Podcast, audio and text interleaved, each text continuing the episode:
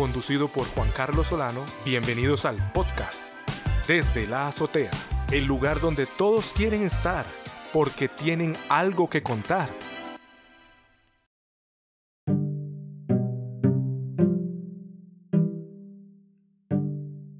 Le invitamos a escuchar la segunda parte de la entrevista efectuada a Giselle Román López. Quiero avanzar y quiero citar al doctor Rafael Correa Delgado, un gran economista, cuando dijo, el ser humano no es lo único importante en la naturaleza, pero sigue siendo lo más importante. Los seres humanos estamos tomando conciencia de la importancia del prójimo, de nuestro vecino, desde antes de la pandemia y ahora se acentúa con ella. ¿Cuál es su opinión al respecto? Sí, sí, sí, sí, sí, sí. Yo, yo siento que sí, porque primero hay, hay un principio eh, científicamente comprobado de que los seres humanos, como seres sociales que somos, somos seres de cooperación y seres de colaboración. Aunque las particularidades de cada cultura, algunas la constriñan más esa posibilidad de cooperar y, colaborar, u otras lo, lo, amplíen más y sea más explícito, ¿verdad? En sus prácticas eh, sociales, culturales, cotidianas. Mm, yo creo que en este momento eh, antes de la pandemia y ahorita hay muchos grupos que se organizan en el mundo de una manera eh, de encontrar objetivos en común y muchos de ellos son para reivindicar mejores condiciones de vida, eh, reivindicar una vida digna, la dignificación de la vida. Y creo que Correa, yo, a mí me encantaba escuchar a Correa, un orador sin igual y un hombre muy sabio, y, que levantó a un país durante muchos años, eh, me parece que él también está atendiendo a que es verdad que somos importantes, pero no somos el centro de la Tierra, no somos el centro del universo. Y eso eh, hago referencia a la parte del el enfoque antropocentrista que habíamos tenido hasta hace algún tiempo, que era, eh, ¿verdad? El dominio del hombre, se decía así, el dominio del hombre sobre la naturaleza y ve lo que hemos hecho con la naturaleza desde ese enfoque antropocentrista. Entonces ahora lo que se quiere es entender que no somos ese centro, que somos importantes porque somos los únicos seres del planeta que tenemos la inteligencia porque tenemos un lenguaje articulado, ¿verdad?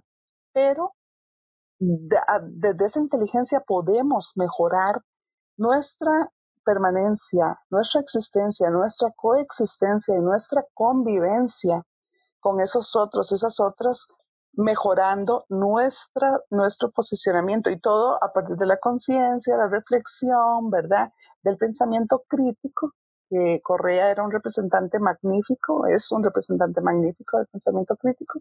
Entonces, eh, ese mirar a esa otra persona, a ese prójimo que nos dice eh, ¿verdad? Desde la, desde la palabra del cristianismo, ese prójimo, ese otro, esa otra que está ahí, verlo como esa persona a la que yo también le deseo lo mejor, a la que yo también le puedo colaborar y cooperar.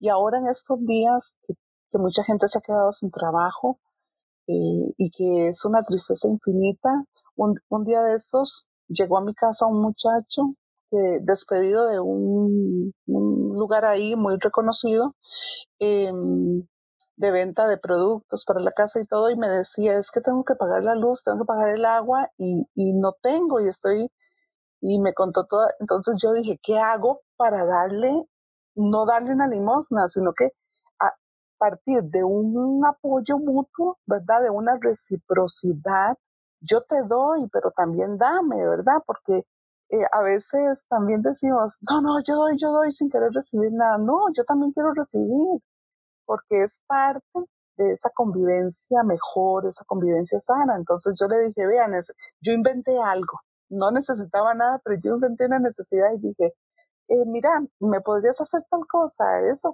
ahí me colaboras, ¿verdad? Y yo te estoy colaborando. Entonces siento que también, eh, como en la respuesta pasada digo, esta es una gran oportunidad para sacar todas esas bondades que tenemos, porque tenemos muchas bondades los seres humanos. Y como decía Rita Segato, esta mm, antropóloga que, leo, eh, es un momento que nos va a permitir decir cuánta felicidad quiero alcanzar.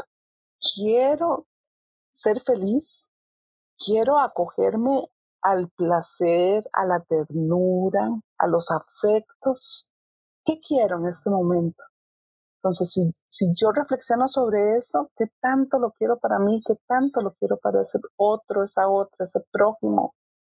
Esa, es, ese, ese colectivo que está ahí y que yo pertenezco al mismo y que me pertenece a mí al mismo tiempo en un diálogo de afectos, de saberes, de apoyos. Y sí, creo que dicen que las crisis son importantes porque nos permiten hacer cambios para bien. Y creo que en este momento podríamos aprovechar ese vehículo crisis para eso.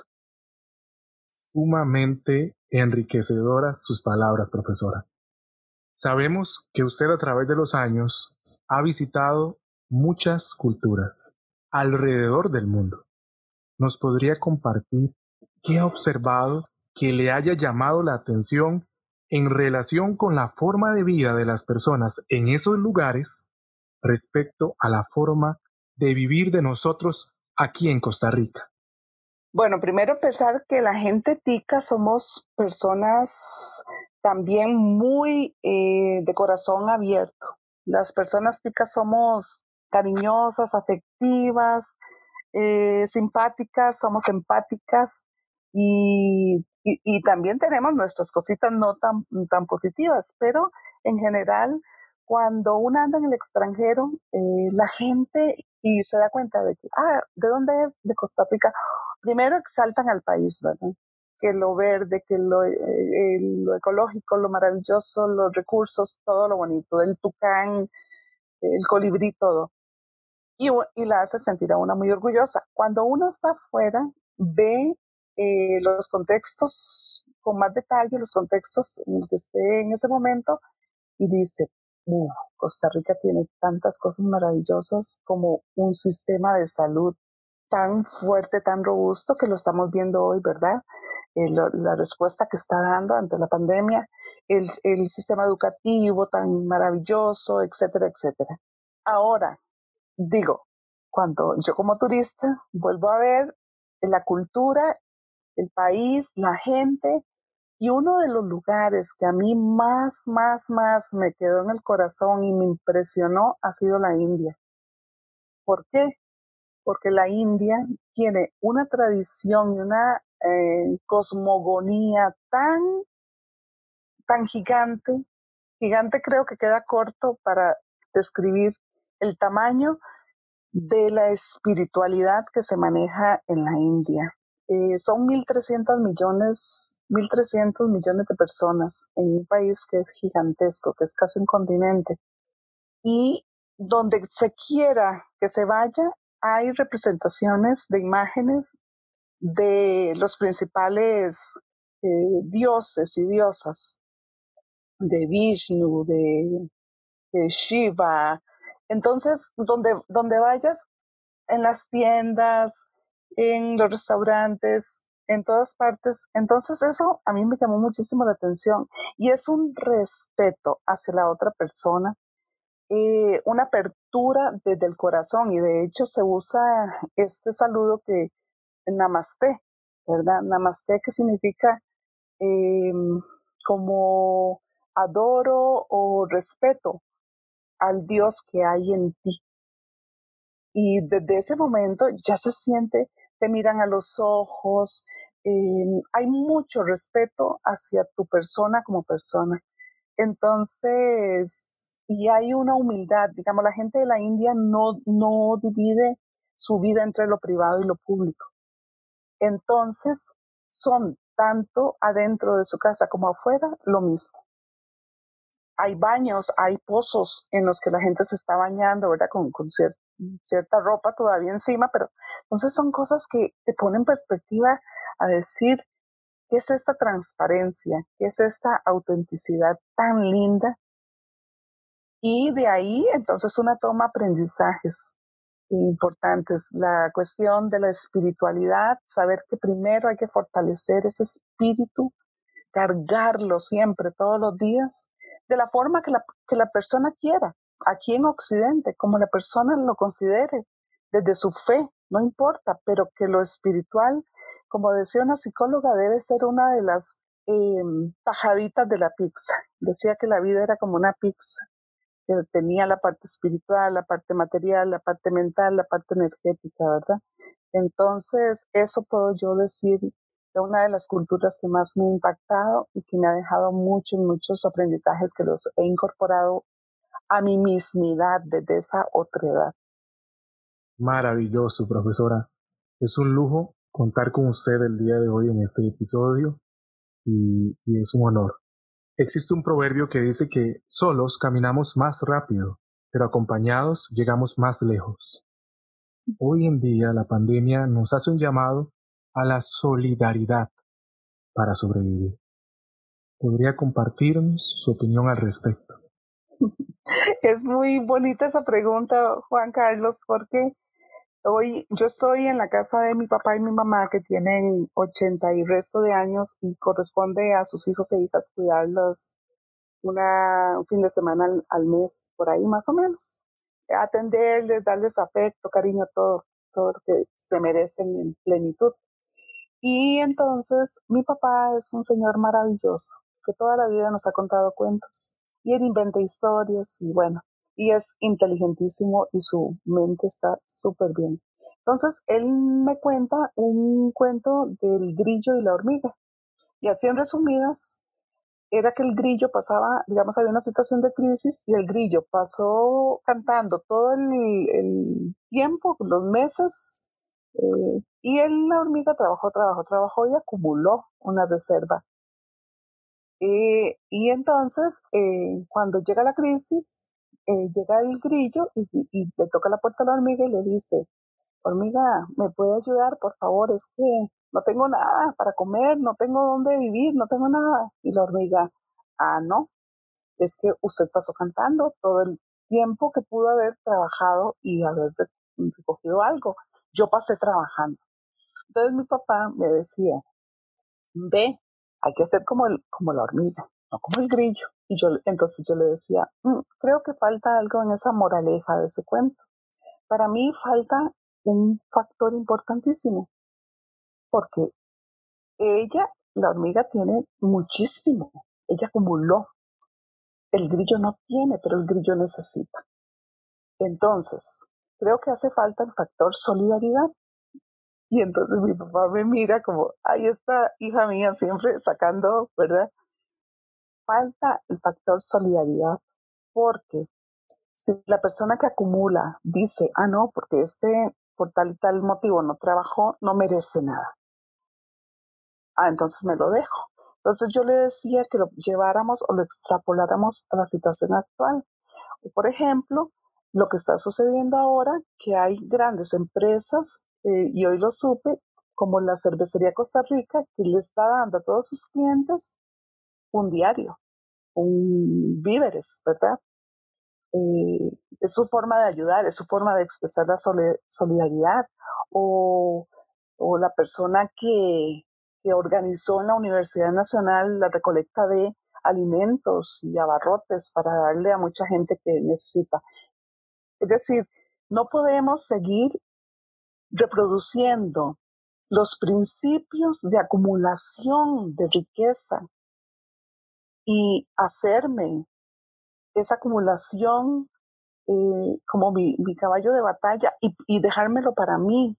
Eso propicia el individualismo, propicia el egoísmo y, propicia que las otras personas se mantengan en peores condiciones, en condiciones precarias, en condiciones de hambre que pueden llevar a la muerte. Y no, no se vale. Entonces hay que transformar también ese posicionamiento y hablar de que somos seres solidarios. Ya te dije, científicamente comprobado, somos seres de cooperación y colaboración y eso implica la solidaridad. y implica la empatía. Debemos de ser empáticos. Ahora que estaba también con, mi papá, estábamos viendo a la gente, a un señor vendedor de escobas y todo esto para cosas de la casa. Y, y, los dos decíamos, ay, qué pena, qué pena, qué pena. A ver, ¿quién le va a comprar escobas y cepillos en este momento? Pero y, decíamos, le compramos una escoba, le compramos algo que no necesitamos, ¿verdad? Efectos de ayudar, pero ya te pone a pensar en que hay esas otras personas, esos prójimos, no, no tienen, no tienen para comer, no tienen para el sustento diario, para pagar los servicios básicos. Entonces, creo que también, mi estimado Juan Carlos, se está abriendo todo un abanico de posibilidades para esa toma de conciencia que nos permita ver nuestra posición en el mundo, nuestro pensamiento, nuestra praxis en todos los sentidos, desde personas que pertenecemos a una familia y desde personas que pertenecemos a una sociedad, a una comunidad, a un grupo, a un bar. ¿Qué está pasando ahí? Y desde ahí poner, colocar la solidaridad como un principio central, como una brújula que nos permita empezar a remozar este mundo que tanto lo necesita. Puedo sentir la energía positiva que estamos transmitiendo con todo este conocimiento a cada persona que nos escucha. Cuando se planifica una travesía, lo que llamamos mochilear, la recomendación es que debemos de reunir todo lo que necesitamos y ponerlo sobre la mesa. El segundo paso es deshacerse de la mitad. Y lo siguiente es quitar la mitad de la mitad, ya que se dice que cuando uno viaja más liviano, disfruta más del viaje. Considera que como sociedad nos hemos cargado con muchas cosas para el viaje al que llamamos vida. Sí, definitivamente. Y considero que en términos de las, voy a hablar como más de la sociedad occidental, porque poco yo conozco de, digamos, de los países africanos o esto que es distinto, pero eh, en la sociedad occidental hay, hay un elemento que es sustancial de reconocer, que es que el sistema en el que vivimos nos ha convertido en consumidores, ya no en ciudadanos, en ciudadanas, en hombres, mujeres, en, en gente adulta, no, o sea, somos ante todo personas consumidoras. ¿Qué significa eso? Que nos ha llevado por diferentes caminos el sistema para que entendamos que yo em, no, no, mi identidad está construida a partir de lo que tengo. Dime qué tienes y te diré quién eres. Entonces nos hemos convertido en personas que nos hemos ido despojando como de esas posibilidades de desarrollar más esos otros aspectos eh, psicológicos, energéticos, espirituales, mentales, hasta físicos, em, por tener. Entonces es un, una invitación permanente a tener, a tener, a tener, a obtener, Em, un día yo fui a un supermercado porque había una oferta mm, como dos noches seguidas y fui con un amiguito que es joven y estaba estudiando economía y, y, es muy consciente con una sensibilidad social y decía, y decía yo, qué bonito esto, lo necesita. Y yo decía, no, entonces no. Es, ah, qué lindo esto, lo necesita. No, entonces no. Y así, y en realidad las necesidades se van construyendo, bueno, con todo un aparataje de mercadeo, de promoción, de publicidad, etcétera, que responde, ¿verdad?, a esa acumulación de la que veníamos hablando desde el principio, acumular, acumular capital. Entonces nos invitan a que consumamos y eso además es un principio para que la economía de un país como que esté funcionando. Y entonces creo que vamos a, vamos a, también necesitamos reflexionar en el sentido de que no necesitamos tanto. Por ejemplo, yo que viajo, yo, yo cuando viajo, yo llevo cuatro cosas, cuatro cosas. Y cuando regreso, me traigo las cuatro cosas. Y a mí la gente me dice, pero ¿cómo no aprovechó y compró las eh, lámparas de no sé qué y los espejos de no sé cuánto? Y yo decía, es que no lo necesito. En mi casa hay un espejo. No necesito más. Eh, y así, así. Y entonces, o, o, cuando dicen, pero va a llevar solo esa maleta chiquitita, porque, ¿y en qué va a traer lo que va a comprar? Y yo digo, no, es que lo que voy a comprar es eh, tal y tal cosa para subsistir en el viaje, nada más. Pero eh, tenemos mucha presión para consumir, entonces creo que sí cargamos más de lo que deberíamos cargar. Ah, que la deuda de la casa que quería de cinco cuartos, 25 no sé qué, eh, el, la nueva versión del celular, el nuevo, el último modelo del carro, etcétera. Entonces estamos en una presión permanente por muchos lados para tener y no para ser. Cuando nos toquemos el alma y no el bolsillo, es donde nos podemos dar cuenta de que no necesitamos tanta cosa para andar en la vida que no necesitamos tantas poses, que no necesitamos tanto maquillaje, tanta eh, cosa material que nos cubra esa, esa, esa esencia que tenemos, esa autenticidad como personas. Y entonces también aprovechar hoy que estamos en una crisis y una crisis que ha traído una crisis económica terrible, esa crisis de salud, y que nos está despojando de la posibilidad de seguir ejerciendo ese rol de consumidores y, entonces también hay espacios, hay, hay pequeños espacios que nos permiten reconocer, bueno, la verdad es que yo no necesitaba ese carro tanto, no necesitaba cinco baños en mi casa, no necesito, ¿verdad? Entonces creo que también es una posibilidad para eso, para deshacernos de equipaje. Recapitulación. El tiempo se mide en segundos, la vida se mide en instantes. Profesora, puede darnos su criterio en relación con la manera en que debemos de conducirnos en la vida, qué aspectos debemos tomar en cuenta como individuos y como sociedad. Bueno, y, qué bueno porque al final eh, recupero lo que dije al principio, que somos seres individuales y seres sociales.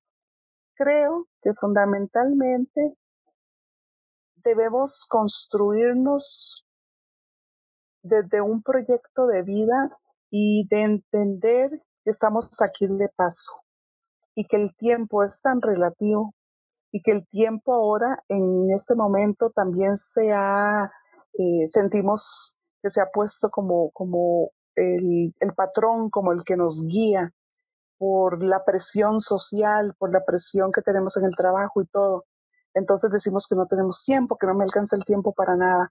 Yo creo que lo importante como seres individuales y sociales es hacer un alto, un hasta aquí y decir, ¿qué tanto estoy corriendo? ¿Para qué estoy corriendo? ¿Hacia dónde quiero llegar? Es como cuando vas en la autopista y ves, y, y hay que ir a 60 kilómetros por hora y ves a alguien que va a 90 y luego a los 10 minutos lo encontrás en el mismo alto donde, tenía, donde tenías que hacer el alto voz.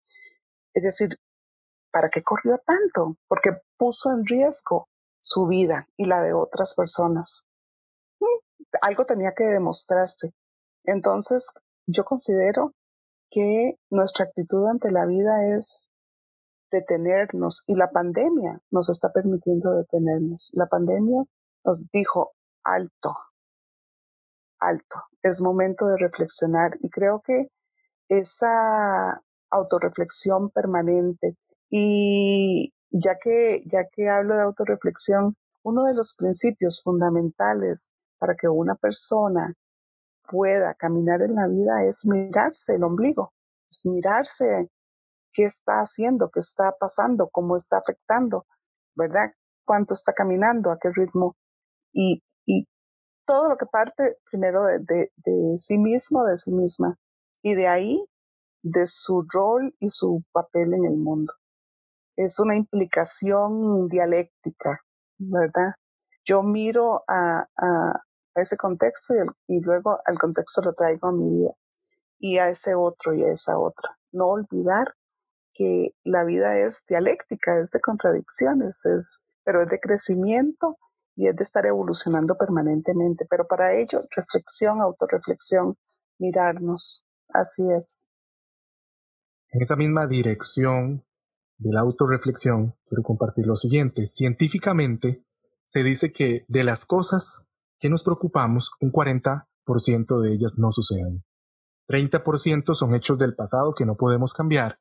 12% tienen que ver con opiniones de los otros, las cuales no podemos controlar. 10% es salud personal, que al preocuparnos podría incluso empeorar. Y solo el 8% corresponde a situaciones en las que sí podemos influir. Profesora, por favor su recomendación para el oyente en aras de que no sean víctimas del miedo o la ansiedad, especialmente en tiempos como los que vivimos actualmente. Sí, y, dijiste una palabra importante, víctimas, que, y, y, el asunto es no revictimizarse, ¿verdad? Es decir, no, ay, pobrecita, pobrecito, ¿y ahora qué hago? Y caer en un hoyo profundo. La, el miedo, eh, bueno, sobre el miedo se ha discutido mucho y, y es normal tener miedo. Es toda una cuestión psicológica, porque le tenemos miedo a lo que no podemos controlar, a lo desconocido. Y hoy estamos ante algo que es totalmente, o sea, sí se puede controlar porque ya la gente de medicina y de la ciencia, todo esto lo está haciendo, pero no lo podemos controlar ahorita. De hecho, nos están controlando nuestros cuerpos desde de que se queden en un encierro, un confinamiento. Pero yo siento que más que sentirse víctima es como igual sentir que somos seres, que somos vulnerables, pero que la vulnerabilidad nos permita ver tanto las debilidades como esas fortalezas. Y yo creo que hoy está sucediendo eso, que estamos viéndonos desde adentro y viendo sobre todo las fortalezas. Es lo que yo veo así, a ojo de pájaro, es lo que veo, es lo que eh, me comparten gente cercana, lo que me he dado cuenta por medio de las redes, están saliendo las fortalezas. Es decir, al miedo lo llevo, está ahí, pero le estoy dando un lugar protagonista a ese miedo, a esa ansiedad, a esa incertidumbre. Parece que sí, ahí está, lo reconozco, pero puedo avanzar, puedo avanzar, puedo caminar, no me detiene, no me paraliza. Esa es, entonces, más que revictimizarnos frente a la circunstancia, es recuperarnos, ser resilientes y reconocer que tenemos muchas vulnerabilidades, pero que también muchas fortalezas. ¿Cómo podemos funcionar de manera eficiente dentro del engranaje de lo que conocemos como sociedad? Eh, somos somos una pequeña parte de un conjunto, de un colectivo, que somos parte de una socialización eh, y, e insisto en que necesitamos primero mirarnos y luego mirar al otro y desde esa mirada hacia ese otro recuperar lo que me aportan y traérmelo para mí. Hay una fórmula que planteaba, eh, no recuerdo ahorita el autor, pero planteaba eso, partir desde este yo, desde esta mismidad, desde, este lugar de enunciación, desde, desde, este lugar desde el cual yo miro el mundo, para poder eh, constituirme en, en un sentido de solidaridad, de sana convivencia, de compartir, de colaborar, de generar a través de esa concienciación de que ese diverso, ese distinto, a mí me va a permitir un aprendizaje, una acción positiva y conducir hacia una vida nueva. En realidad eso es lo que tenemos que buscar, una vida nueva, una vida buena o una buena vida una vida en dignidad. Y ese es el lugar que debemos de ocupar en, en la sociedad como seres individuales y seres sociales, empezar a recuperar nuestra propia dignidad, la dignidad de quienes nos rodean, que constituyen ese hogar o grupo familiar al cual pertenecemos, a la comunidad, al barrio, a la sociedad misma y al mundo, hasta donde podamos alcanzar en un mundo global que nos permite derribar fronteras para ello. Un contenido en una respuesta que encierra gran sabiduría, profesora.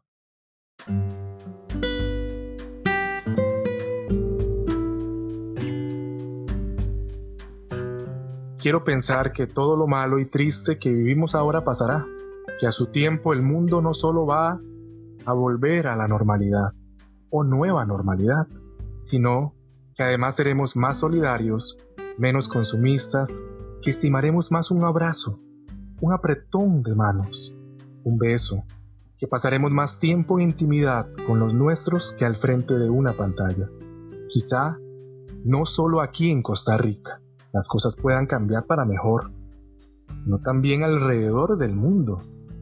Bueno, ya sé, suena a una utopía, pero como dijo el famoso director de cine argentino, Fernando Birri, la utopía está en el horizonte.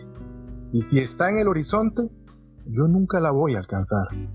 Si camino 10 pasos, la utopía se va a alejar 10 pasos. Si camino 20 pasos, la utopía se va a colocar 20 pasos más allá. Yo sé que entonces nunca la alcanzaré. ¿Para qué sirve al fin? Para eso. Simplemente sirve para caminar.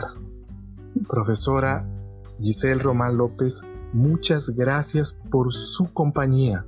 Muchas gracias por compartir con nosotros este episodio especial.